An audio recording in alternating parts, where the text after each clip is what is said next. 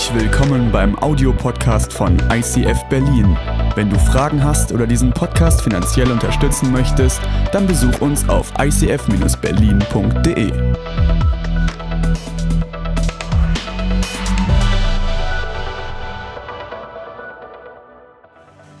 Also mega, also richtig, also das, ich, ich, äh, fast so wie ich.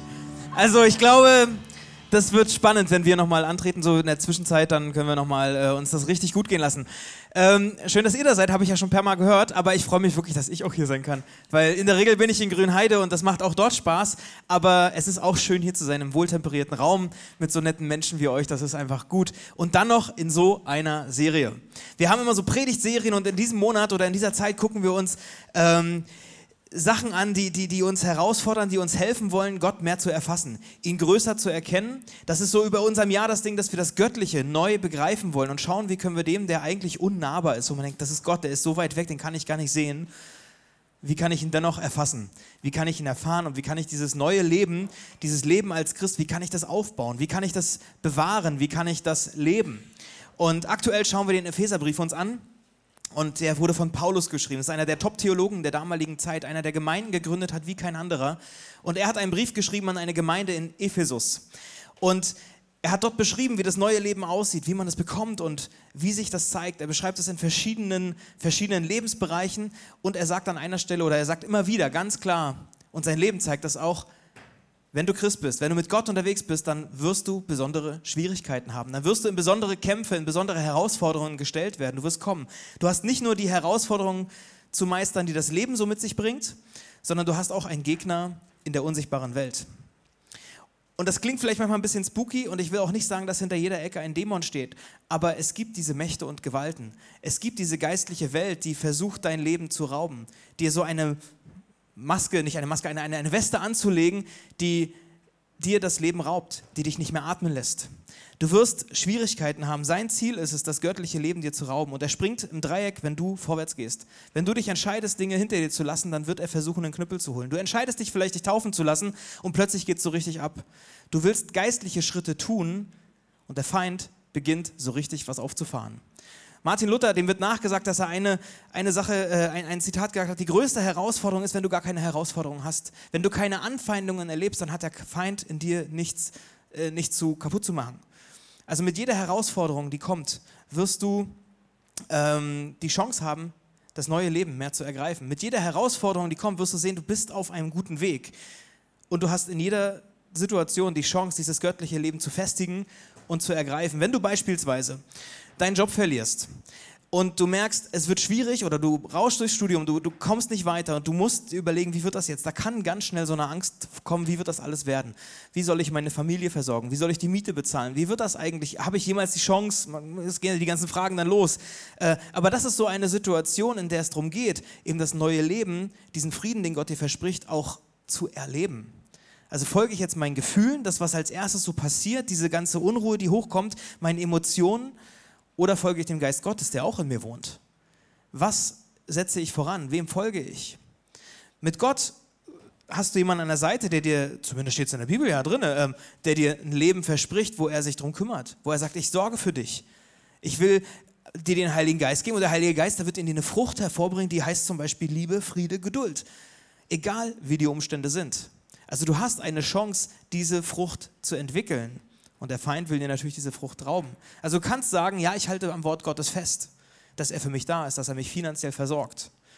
Dadurch wird deine Beziehung zu Gott gestärkt. Dadurch wird deine Zuversicht, deine Hoffnung auch Gott auch größer, weil du ihm Dinge zutrauen musst, weil jetzt geht es darum, und es kann sein, dass du aber andersherum auch sagst, okay, ich, ich, ich folge meinen Gefühlen, meiner Angst und so weiter, ich kann nicht mehr gut schlafen, ich, ich bin ständig am Sortieren, am Überlegen, wie kann das werden, ich muss rechnen und überlegen und dann wirst du getrieben. Du wirst wie so, äh, du springst von hier nach da und überlegst ständig, ist es jetzt das Jobangebot, was ich nehme, du nimmst vielleicht sogar das Erstbeste, was gar nicht zu dir passt. Ähm, aber du raubst dir die Chance, Gott zu erleben, den Frieden zu erleben, egal wie die Umstände sind. Das Leben, das Gott dir verheißt, das wird umfochten sein und der Feind will dir das neue Leben rauben. Und das haben die ersten Christen erlebt, das hat Paulus, von dem wir heute hören, ähm, er hat es erlebt. Und auch Martin Luther hat das erlebt und wir erleben das genauso. Wenn du als Christ unterwegs bist, wenn du Schritte nach vorne gehst, wird es Anfeindungen geben, wird es Widerstände geben, vielleicht sogar konkrete Angriffe. Und Paulus, der war ein großer Denker und er hat eine Sache durchschaut.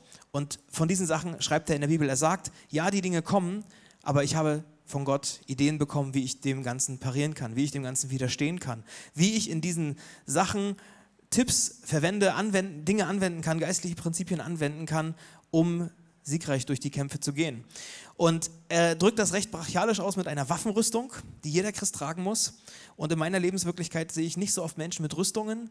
Ähm, vielleicht kennt man es noch, so irgendwelche römischen Soldaten, die man vor Augen hat oder so, laufen jetzt durch Berlin nicht so oft. Die Polizisten, die bei uns rumlaufen, sind auch nicht mehr so krass ausgestattet, wie man sich das vielleicht von den römischen Soldaten her kennt. Ähm, aber das Bild, was wir versuchen zu übersetzen, ist, weil wir aktuell in der EM sind, dass wir gucken, wie ist es in der Sportwelt. Die Sportausrüstung, die du brauchst. Wir sind in Gottes Umkleidekabine. Wir sind an dem Ort, wo Gott uns Zuspruch gibt, wo er als Trainer ist und sagt, okay, ich gebe dir die besten Taktiken. Ich reiche dir die Rüstung. Ich reiche dir die verschiedenen Ausrüstungsgegenstände, damit du in den Kämpfen, in den du vorwärts gehst. Also ich meine, die Leute, die sich momentan für die EM qualifiziert haben, das sind ja die Top-Spieler. Das ist ja nicht der Hinterverein aus Neubrandenburg oder so, sondern das sind Leute, die gekämpft haben, die schon richtig viel erreicht haben und dann in den besten Kämpfen nochmal eins draufsetzen, okay, ich, ich werde die besten Ausrüstungsgegenstände nehmen. Paulus sagt, geh in die Umkleidekabine und zieh die richtige Ausrüstung an, weil in den Kämpfen solltest du siegreich sein und nicht stolpern. Wenn du deine Bibel liest, wenn du betest, dann sind das die Momente, wo Gott dir Ausrüstungsgegenstände zeigen will, wo er dir helfen will, diese Dinge anzuziehen und anzuwenden und in deinen Kämpfen, in deinen Situationen einen Weg zu zeigen, wie du durchkommst. Und der heutige Gegenstand befindet sich in einer dieser Kabinen und äh, ich sage mal so, nämlich die Tor 1, Tor 2 oder Tor 3. Ich wechsle nochmal um und ich lasse mir einen Gutschein geben oder so. Und ich sehe schon, ja, es hat geklappt. Das ist äh, ein, ein, ein Brustpanzer. Und dieser Brustpanzer, äh, was macht er? Der Brustpanzer, er schützt den Torso. Er ist am Oberkörper. Den ich ich versuche ihn mal unserem Spieler hier äh, aufzusetzen, weil heute ist er, Fußball ist ja vorbei. Habe ich gerade gehört, zwei Wochen lang.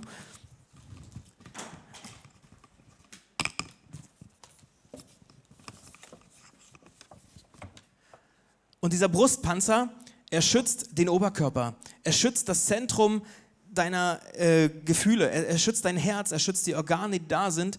Und er sorgt dafür, dass du auch größer und mächtiger aussiehst. Auch das ist ja, also brauche ich jetzt nicht, aber manch andere vielleicht. Ne? Also das ist der Ort, wo deine Gefühle entstehen, wo, dein, wo deine Emotionen sitzen. Das ist eine Ausrüstung, eine Rüstung, die du brauchst. Und ihr kennt das vielleicht, manche finden sich auch schon wieder in diesen Gefühlskämpfen, die Kämpfe der Gefühle, die in uns drinnen so passieren, dieses Gefühlschaos, was sich manchmal so breit macht. Ähm, ist das jetzt richtig oder ist das jetzt richtig? Glaube ich daran? Glaube ich daran? Sollte ich lieber dieses tun oder jenes tun und welchen Joghurt kaufe ich heute oder welche Frau will ich haben und wie soll das eigentlich werden mit der Berufswahl? Was sind all diese Dinge? Hat er mir mit seiner Nachricht jetzt, die er mir geschickt hat, hat er jetzt ein Interesse ausgedrückt? Oder ist es nur eine Nachricht? Ich weiß nicht, warum fühle ich eigentlich so? Also diese ganzen Fragen, die so schnell hochkommen, diese Gedanken, da bäumt sich was in dir auf und das kann dich richtig doll durcheinander bringen.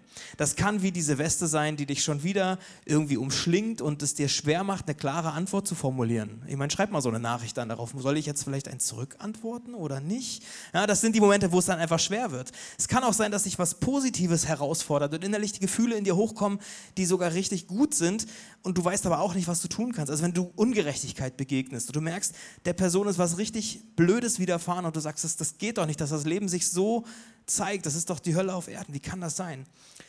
Und du merkst, das Gefühlschaos, was innerlich ist, es hat äußerliche Auswirkungen.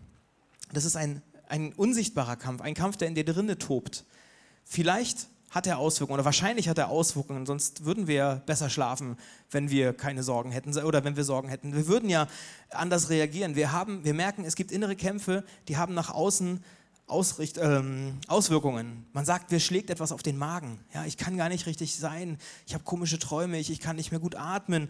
Ich kann nicht mehr gut schlafen. Ja, das ist die Macht von diesen Gefühlen, von diesem Kampf der Gefühle. Und die kannst du vergleichen mit dieser Weste. Wo ist sie eigentlich hin? Jetzt will ich auch mal gucken, ob die schwer ist oder nicht. Ach, das geht doch. Ja, ja also dein Brustkörper wird, wird schwer. Und selbst wenn ich es nur auf die Seite nehme, es, es, es drückt mich irgendwann runter und ich habe da keinen Bock drauf. Und keiner hat da Bock drauf. Aber dieser Brustpanzer, ne, diese, diese, diese Weste, die wir hier haben, diese schwierige Weste, die ist die, die es oft so schwierig macht. das, was im Herzen passiert, das hat Auswirkungen, wie so eine Weste. Und es gibt im Sprüche 4, Vers 4, das ist eine Verssammlung im Alten Testament, wo ganz viele Lebensweisheiten drin sind.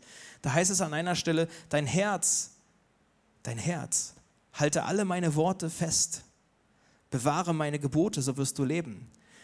Wenn du Gottes Gebote in deinem Herzen bewahrst, wenn du die Worte, die Gott zu dir spricht, die, die Dinge, die dir zugesagt werden, die Eindrücke, die im Gebet kommen, wenn du diese Dinge bewahrst in deinem Herzen, dann steckt da Leben drin. Dann sorgt das für Leben und nicht dafür, dass dir noch mehr die Luft geraubt wird, sondern es sorgt für Kraft, es sorgt für Leben. Die Überzeugungen, die in deinem Herzen gewachsen sind, die können dir das Leben rauben oder das Leben fördern. Du kannst entweder so eine Weste tragen oder so einen Brustpanzer. Die Worte, die du in dem Herzen glaubst, die können das Leben fördern oder das Leben rauben. Und deshalb machen wir Get Free. Wir haben in der Kirche so ein Angebot, wo wir sagen, wir wollen diese Dinge, die im Herzen, die Überzeugungen, die in deinem Herzen drinne stecken, wir wollen dafür sorgen, dass du sie rauslässt, dass du in Freiheit leben kannst, dass du wirkliche Freiheit erlebst, dass diese Weste hinter dir bleibt. Wenn du Gottes Worte in deinem Herzen bewahrst, dann wirst du leben.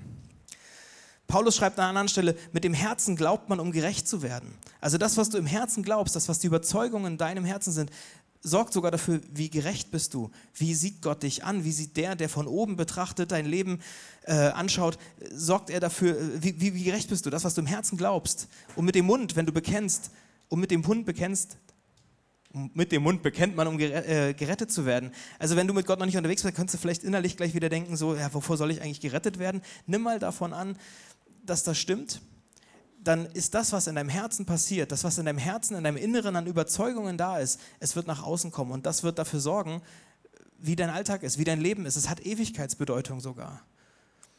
Das, was in deinem Herzen passiert, das, was du mit dem Mund bekennst, hat einen Einfluss auf deine Ewigkeit. Und jetzt kommen wir zum Brustpanzer. Wie kann dieser Brustpanzer, von dem Paulus da schreibt, eine Hilfe sein? Es heißt in Epheser 6, diese Stelle, bindet den Gürtel der Wahrheit um um eure Hüfte. Das ist das eine. Legt den Brustpanzer der Gerechtigkeit an. Tragt an den Füßen das Schuhwerk der Bereitschaft, das Evangelium des Friedens zu verkünden. Aber dieser Brustpanzer der Gerechtigkeit, wie kann eine Gerechtigkeit dann, dann irgendwie Freiheit bringen? Wie kann eine Gerechtigkeit dich in die Freiheit bringen, dir Leben schenken? Wie kann das denn sein? Was ist Gerechtigkeit überhaupt?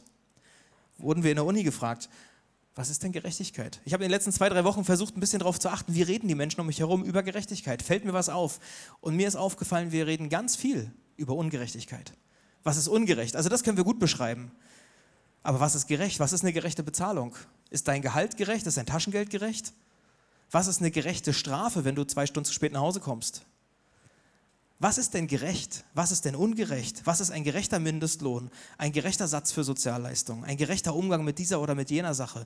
Geschlechtergerechtigkeit? Was, was, was heißt das denn?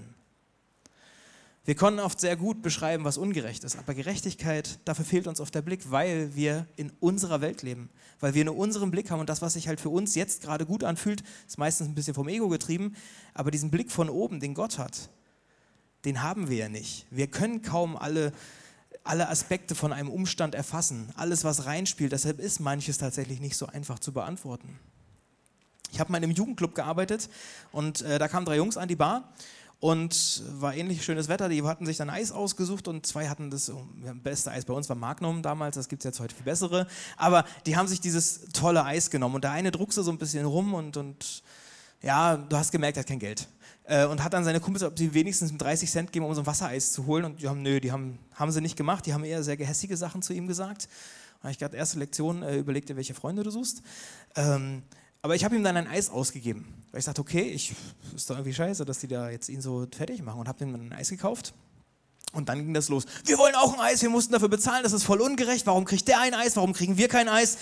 Das ist doch voll ungerecht. Und ich so, wieso ist das ungerecht? Ihr habt alle drei ein Eis. Und wenn ihr nicht dafür sorgen könnt, dass euer Freund, dann werden andere Leute dafür aufstehen, dass er auch ein Eis bekommt. Weil ihr habt doch jetzt alle ein Eis, ist doch gerecht. Es kommt immer auf den Betrachter an. Was ist gerecht, was ist Ungerechtigkeit? Und ich merke, die Gerechtigkeit zu beschreiben ist nicht leicht. Die Gerechtigkeit, die Gott sich vorstellt, kriegen wir ein bisschen formuliert. Wir können es vielleicht ein bisschen in Worte fassen. Weil Gerechtigkeit, wenn ich in die Bibel schaue, wie Gott zum Thema Gerechtigkeit, er redet so oft darüber. Und man kann es zusammenfassen, die Gerechtigkeit Gottes sorgt dafür, dass jeder zu seinem Recht kommt. Die Gottes Gerechtigkeit Gottes, sie verhilft jedem zu ihrem Recht und sie sorgt immer für einen Ausgleich. Sie sorgt dafür, dass Dinge ganz werden. Sie sorgt für einen Ausgleich, dass Dinge heil werden, dass Menschen zu ihrem Recht kommen, dass jeder Möglichkeiten hat, dass jeder Dinge schaffen kann. Und um diese Gerechtigkeit geht es in dieser Stelle. Um diese Gerechtigkeit, von der spricht der Brustpanzer, von der spricht Paulus. Jesus hat dieses Hauptthema, wie kann ich mit Gott in Kontakt kommen, das, das zieht sich durch. Aber das nächstwichtigste Thema, das nächste Thema, über das am meisten spricht, in dem die Bibel ist, ist Gerechtigkeit. Er hat das gelebt, das hat Jesus gelebt. Er hat sich zu denen gestellt, die am Rand stehen, zu den Randgruppen, die, die gesellschaftlich nicht ihr Recht kriegen konnten, die nicht die Möglichkeiten hatten. Da war er. Sein Herz, das war bei denen, die genau so eine Weste angelegt bekommen haben. Vielleicht haben die das selber in die Hand genommen und haben es nicht mehr losbekommen. Und an, manchmal haben die die Umstände oder haben Menschen dich dazu gebracht, diese Kämpfe, weil das Leben ungerecht ist, weil der Feind es schafft, dein Herz zu treffen.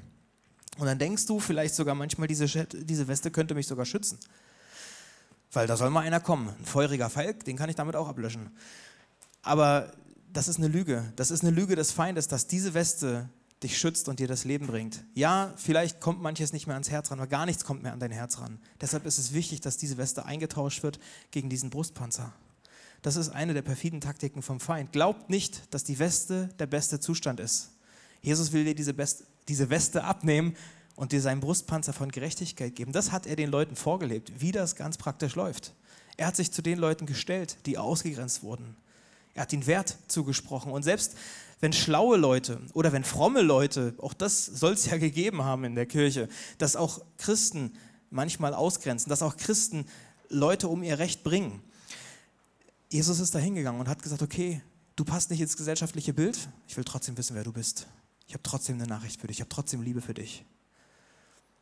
Und er war bei den Steuerhinterziehern, bei den Schlägern, bei den Ehebrechern, bei den Kranken, der war auf den Partys, der war in den Kneipen, er war an denen, bei denen, die an den Rand gedrängt wurden. Und ich frage mich, wo wäre Jesus gewesen oder wie hätte Jesus in dieser Diskussion um so ein beleuchtetes Stadion reagiert? Ich glaube, er hätte gar nicht mitdiskutiert, ob da jetzt Kinderrechte vorgeschoben wurden, um Menschen in den Abseits zu, grennen, äh, Abseits zu schieben oder ob die UEFA jetzt so ein Zeichen setzen soll oder nicht. Ich glaube, Jesus hätte nicht sich an Diskussionen beteiligt. Ich glaube, er wäre nach Schöneberg in irgendeine Szenekneipe gegangen und hätte sich mit den Leuten hingesetzt und gefragt, wie geht's dir? Wer bist du? Was ist deine Geschichte? Was machst du? Was ist dein Traum? Was ist deine Leidenschaft? Ich glaube, Jesus hätte sich um Menschen gekümmert. Zwei Dinge sind es, die mir beim Thema Gerechtigkeit unheimlich wichtig sind, die uns dieser Brustpanzer der Gerechtigkeit auch mitgibt. Ist nämlich die Gerechtigkeit, die Gott auf dich betrachtet sieht und die Gerechtigkeit, die du nach außen wirkst. Wie gehe ich um, wenn Gefühle mich überkommen, die mich kontrollieren? Dieser Neid, bin ich genug, bin ich nicht, warum habe ich dies nicht, warum habe ich jenes nicht? Der Frust, weil Dinge nicht funktionieren, weil ich zu klein bin, zu dick bin, zu groß bin. Der Frust, weil ich einfach Mathe nicht kapiere. Die, die Anklage, die dann kommt, die so groß wird, ich werde nie was erreichen, ich werde sowieso nicht schaffen, meine Eltern, die sehen auch nichts in mir. Diese Anklage, die dann kommt, wie kann Gott mich lieben, wenn meine ganzen Freunde mich eher dissen, wenn an mir nichts Schönes ist? Vielleicht Verdammnis, weil ich dies oder jenes getan habe, weil ich meine Kinder ständig wieder mal doch irgendwie einen Klaps gebe, auch wenn ich es nicht will? was, was ist denn dann, wenn die Verdammnis groß wird, wenn du dich bückst, wenn du mit einer gebückten Haltung dieses Ding trägst, dann hast du dich damit vielleicht abgefunden. Es gibt eine Geschichte in der Bibel, da trifft Jesus so eine Frau, die, die wird zu ihm gebracht. Großer Marktplatz, große Szene. Sie wurde gerade beim Ehebruch erwischt noch nackt irgendwie aus dem Zimmer rausgezogen und sagte, die werden wir jetzt mal fertig machen. Schönes Schauspiel, können alle sich daran freuen, wie die Frau, die jetzt was getan hat, was richtig daneben ist, wofür sie sich mal ordentlich schämen sollte, wofür sie den Tod verdient hat. Die werden wir jetzt mal zu Jesus bringen. Mal sehen, was er dann sagt. Beleuchtetes Stadium. Mal sehen, was er tut. Vielleicht kriegen wir ihn damit. Und Jesus sorgt dafür, dass diese Frau zu ihrem Recht kommt. Jesus sagt, das ist diese Geschichte mit den, wer den ersten, also ihr könnt sie gerne steinigen, macht es ruhig der, der ohne Schuld ist, der kann den ersten Stein werfen. Die Frau sieht, wie die ganzen Leute um sie herum gehen und die Steine fallen gelassen werden und sie merkt, es ist keiner mehr da, der sie anklagt. Und Jesus sagt, ey, wenn keiner dich anklagt, warum sollte ich dich dann anklagen? Wenn sogar Gott selbst sagt, hey, deine Dinge, die du getan hast, die Schuld, darum kümmere ich mich. Jesus sagt, ich kümmere mich um die Schuld. Ich habe mich darum gekümmert inzwischen. Warum verdammst du dich dann selber noch? Mit so einer Wertschätzung will Jesus dir begegnen. Und ich weiß nicht, ob dir das gelingt, diese Worte zu verstehen, das anzunehmen, sich bewusst dieser Sache zu werden, dass, dass, dass Gott dich trotzdem liebt, egal was du getan hast. Dann wollen wir nachher dafür beten. Es gibt eine Stelle im Römerbrief, wo es heißt, dass Gott uns nicht länger verurteilt, wenn wir Jesus in unser Leben eingeladen haben. Da ist nun keine Verdammnis mehr für die, die in Jesus Christus sind. Wenn du Gott, wenn Gott dich nicht mehr verurteilt, warum verurteilst du dich selbst? Gott will dir Gerechtigkeit zusprechen. Er sagt, du bist die Gerechtigkeit, du bist gerecht. Da ist keine Verdammnis. Wenn du mit Jesus verbunden bist, dann bist du durch das, was am Kreuz passiert ist, dann bist du gerecht gesprochen. Dort hat er die Konsequenzen für deine Schuld getragen für deine Strafe. Er hat sie auf sich genommen. Dafür, warum wir uns oft so beugen, hat er sich brechen lassen. Und wir sind eine Kirche, und das, ist, wenn du Leuten hier begegnest, wir sind eine Kirche von Leuten, die komplett so sind wie diese Frau oder wie Leute in der Bibel, die alle ihr Säcklein zu tragen hatten, die ihre Weste hatten und die waren manchmal nicht so schön, manchmal sind das Dinge, wir sind allesamt Sünder, wir haben alle unsere Geschichten. in unseren Reihen sind wir gefüllt von Menschen, die genauso sind. Die sind ja nicht heiliger oder perfekter als andere, sondern wir sind an der Stelle alle gleich, abhängig von Gott. Und wenn Gott für dich ist, wenn Gott dich nicht mehr verurteilt, warum verurteilst du dich selbst? Warum bist du gegen dich? Das ist schwer, diese Verwandlung im Herzen zu erleben. Deshalb müssen wir Gebet haben. Deshalb brauchst du Gebet. Wir kriegen manchmal unsere Vergangenheit oder das, was an Überzeugungen ist, nicht so einfach ausgezogen wie diese Weste. Deshalb brauchen wir Leute, die füreinander beten. Deshalb brauchen wir das wir kriegen unsere Prägung manchmal nicht so einfach ab. Noch eine Stelle aus dem äh, Johannesbrief, der sagt auch so was ähnliches. Hey, wenn du deine Sünde bekennst, wenn du, wenn du deine Weste nimmst und sie Gott hinhältst und sagst, ich kann das Ding nicht mehr tragen, ich will das nicht mehr tragen, dann ist er treu und gerecht. Er vergibt uns diese Schuld, er wäscht dich wieder rein, er reinigt uns von jeder Ungerechtigkeit. Gott ist besser als jedes Waschmittel, was auch immer. Der, der kann deine Seele wieder reinmachen, wieder ganz machen. Das ist sein Ziel, dass wir heil, dass wir ganz werden, dass wir zurechtkommen und wenn du merkst, es ist nur Stück für Stück, dann ermutigt uns äh, der Philipperbrief. Ich bin ebenso in guter Zuversicht, dass der, der angefangen hat mit euch, dass der Trainer, der, der dich in die Mannschaft berufen hat, dass er mit dir Stück für Stück weitergeht. Er wird das Werk vollenden bis auf den großen Tag hin, bis zum Endspiel. Gott will, dass dein Oberkörper frei atmen kann. Und er will dir diesen Brustpanzer ansetzen. Und der Brustpanzer ist die Gerechtigkeit. Dass dein Inneres schützt, dass du aufrecht gehen, aufrecht gehen kannst. Auch interessant. Ja, dein Rücken soll nicht mehr krumm sein, gebückt sein. Und diese Gerechtigkeit hat immer zwei Seiten. Also ich habe schon gesagt, das ganze Ding, was mit uns passiert, aber Gerechtigkeit Gottes sorgt auf den Nächsten, hat den Blick für den Nächsten. Gerechtigkeit Gottes sorgt für den Nächsten. Jesus spricht dir Gerechtigkeit zu, er fordert dich aber auch auf, Sorge für Gerechtigkeit in deinem Umfeld. Sorge dafür, dass du in deinem Umfeld Gerechtigkeit erlebst, dass du dafür sorgst, dass Menschen zurechtkommen. Kann sein, dass es Kleinigkeiten wie mit so Mais sind, es kann sein, dass du richtig was anderes organisierst.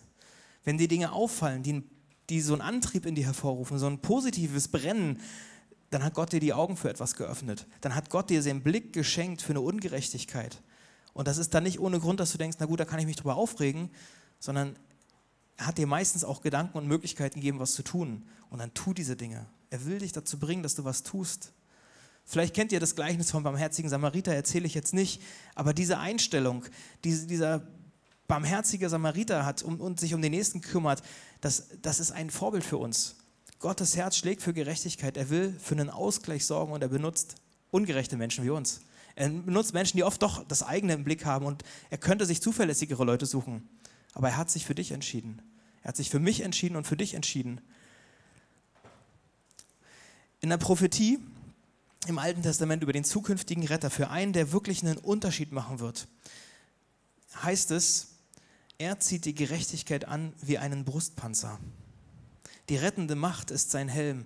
Also der, der im Namen Gottes kommen wird, um die Menschen wieder mit Gott zu versöhnen, der, der, der Messias, er wird die Gerechtigkeit tragen wie ein Brustpanzer. Die rettende Macht ist sein Helm. Jesus ist dieses Vorbild für uns. Jesus ist der, an dem wir uns orientieren. Mit dieser Einstellung, wie er unterwegs gewesen ist, so sollen wir unterwegs sein. Und wenn du Lektüre brauchst, dann liest die Bibel lies die Geschichten, wie Jesus mit Menschen umgegangen ist. Und wenn es manchmal schwerfällt oder wenn du denkst, habe ich schon 25 Jahre lang gelesen, dann nimm dir eine neue Bibelübersetzung. Versuche bewusst andere Bibelübersetzungen zu nehmen, um zu verstehen, was steckt in diesen Geschichten drin, einen breiteren Blick zu bekommen für diese Dinge. Es gibt Menschen, die sich dafür einsetzen, dass die Gräben zwischen Positionen geschlossen werden. Das sind Menschen, die sich von Jesus inspirieren lassen.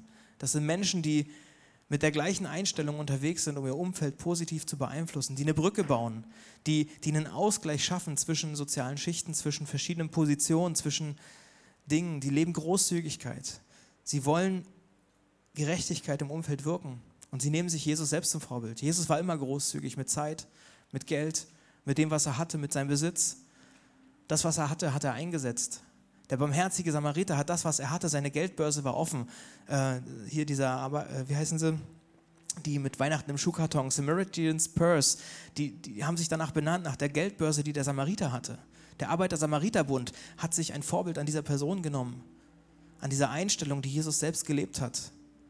Die ersten Christen haben eine sozialdiakonische Revolution gestartet. Sie haben sich der Schwachen angenommen, der Armen angenommen. Das hat die Menschen für Gott geöffnet das hat den Menschen gezeigt, okay, es geht nicht nur darum, noch mehr Mitglieder zu kriegen, sondern es geht darum, Gerechtigkeit zu wirken. Die Liebe Gottes greifbar nah den Menschen zu bringen. Und wenn wir diese Serie beenden, wenn wir in die Sommerferien starten, dann geht es nicht darum, dass wir die ganze Waffenrüstung auswendig können. Ja, es ist gut. Aber es geht darum, dass, sie, dass wir sie tragen, dass wir sie anwenden. Wenn du nach sechs Predigten da sitzt, ja, und ich habe meine ganzen Mitschriften gemacht, aber es hat in deinem Leben nichts verändert, dann sollten wir nochmal beten. Und wenn es nur in deinem Leben noch nichts verändert hat, vielleicht hat es schon im Leben der anderen was passiert. Geh diese Dinge an, das, was du dir vornimmst. Wir sind als deutsche Mannschaft ausgestiegen inzwischen. Ja? Wenn die Mannschaft, wenn die deutsche Nationalmannschaft immer nur neue Taktiken lernt, aber sie nicht anwendet, dann geht ihnen was verloren. Wir sind in Gottes Nationalmannschaft berufen worden. Gott hat uns geadelt, geedelt, ge herausgerufen und sagt, okay, ihr spielt in meinem Team, in meiner Nationalmannschaft. Und ich will euch Taktiken geben, ich will euch Strategien geben, wie ihr durchkommt, wie ihr die Kämpfe durch, durchstehen könnt. Also hört nicht nur zu, sondern wendet es dann an, weil ihr werdet Kämpfe erleben. Und deshalb möchte ich gerne, dass wir gemeinsam beten, weil das ist der Punkt, wo, wo es darum geht, wirklich einen Startpunkt zu machen. So wie das Team in der Umkleidekabine zusammenkommt und sagt, okay, Trainer, die letzten fünf Worte, wir brauchen jetzt nochmal diesen Zuspruch. So wollen wir aufstehen. Lass uns gemeinsam aufstehen und uns diesen Zuspruch holen, eine Antwort geben, eine Entscheidung treffen für Gott. Am Ende geht es nicht darum, dass wir den Feind kaputt machen. Am Ende geht es darum, dass wir die Liebe Gottes erleben, dass wir mit Gott in Kontakt stehen. Am Ende, und das Wichtigste, ist, dass wir Gottes Liebe nicht verpassen, dass wir erleben, wie Gottes Liebe unser Herz frei macht. Und Jesus, deshalb danke ich dir, dass deine Liebe, dass deine Liebe da ist. Und du siehst uns und ich trage diese Weste gerade, weil ich weiß, dass wir alle solche Momente haben und in Situationen stehen, wo es uns die Luft raubt. Und wo wir nicht diese Liebe Gottes sofort im Herzen haben. Wo in unserem Umfeld die Liebe Gottes nicht total sichtbar ist. So leben wir. Und Jesus, ich möchte dich um Vergebung bitten, wo ich glaube, dass das die Wahrheit ist.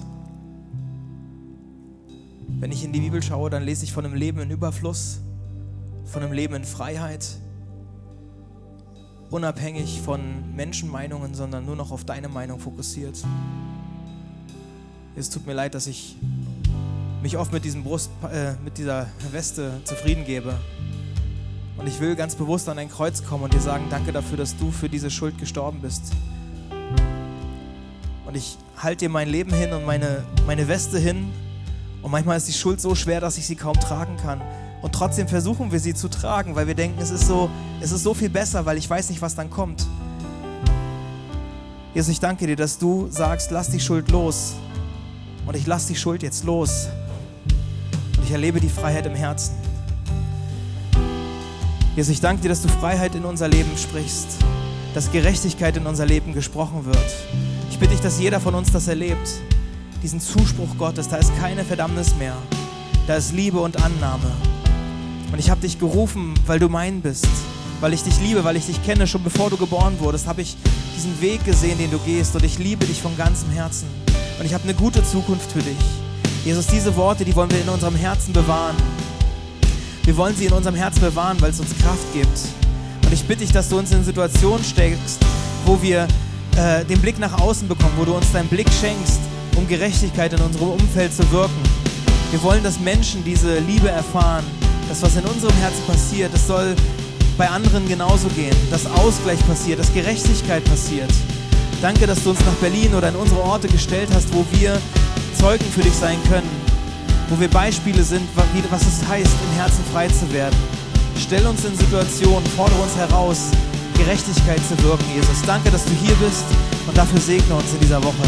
Amen.